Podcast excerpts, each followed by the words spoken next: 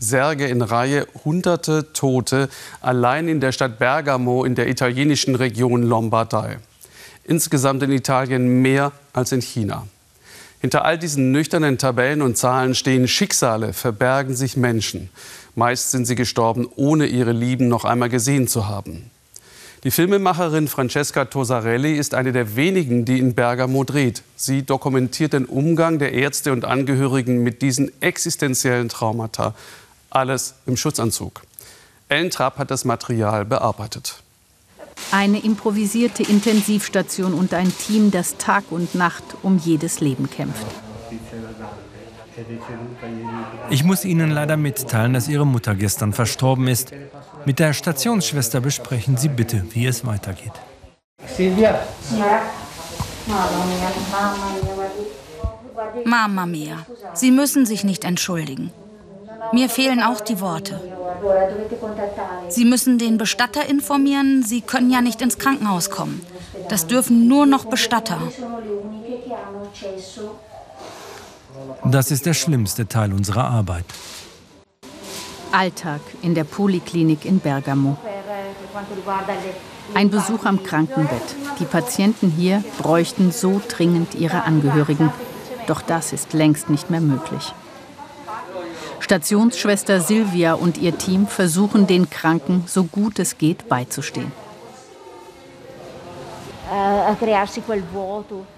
Am Anfang hast du noch Hoffnung.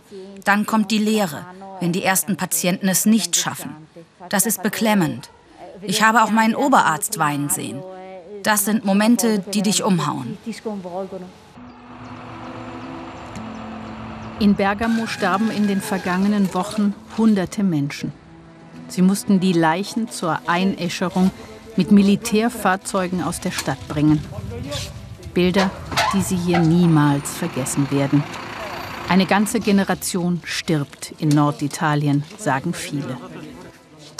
Und Angehörige können sie auf ihrer letzten Reise nicht begleiten. Auch Roberta Zaninoni verlor ihren Vater. Er ist gestorben wie ein Hund. Sie sterben wie Schweine oder Hunde. Man muss es so ausdrücken. Dafür schäme ich mich nicht. Nur eine Zahl inmitten vieler Personen. Und die Leute sagen weiterhin, ja, sie waren halt alt und krank. Das war mein Vater, verdammt nochmal. Er war nicht alt und auch nicht krank. Er ist jetzt dort, inmitten der Särge. Man versteht nicht mehr, wer wo ist. Eine Tragödie, ein Krieg. Nicht nur medizinisches Personal, auch Bestatter und Geistliche versuchen nun, den Abschied so würdevoll wie möglich zu gestalten. 113 Urnen mit der Asche der Toten kommen zurück nach Bergamo. Bischof und Bürgermeister geben ihnen das letzte Geleit, stellvertretend für die Angehörigen. In der Lombardei, in der Region rund um Mailand, hat sich das Virus besonders schnell verbreitet. Der Großteil der infizierten Gestorbenen kommt von hier. Bestatter wie Andrea Cerato arbeiten fast rund um die Uhr. Wir haben noch Schutzausrüstungen für etwa eine Woche. Wenn wir innerhalb dieser Woche keine weiteren Masken und Schutzanzüge, mehr noch als Handschuhe bekommen, könnte es sein, dass wir nach der Woche unsere Arbeit einstellen müssen.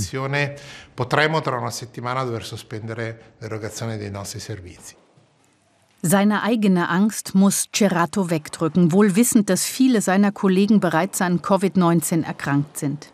Cerato will trotzdem weiterhin für diejenigen da sein, die seine Hilfe dringend benötigen. So sieht es auch Pfarrer Don Paolo Padrini. Er hat einige Mitbrüder verloren, aber er macht weiter, hat sich die Telefonnummern seiner Gemeindemitglieder organisiert und ruft jeden an. Niemand soll alleine sein. Ich habe auch Kranke gesegnet. Die Angehörigen wollten nicht, dass ich nach Hause komme, weil sie beispielsweise selbst in Quarantäne sind. Nur durchs Telefon, WhatsApp, das Telefon nah am Ohr oder mit Videoanruf. Ich zeige dem Kranken im Bett den Heiligen in meiner Kirche.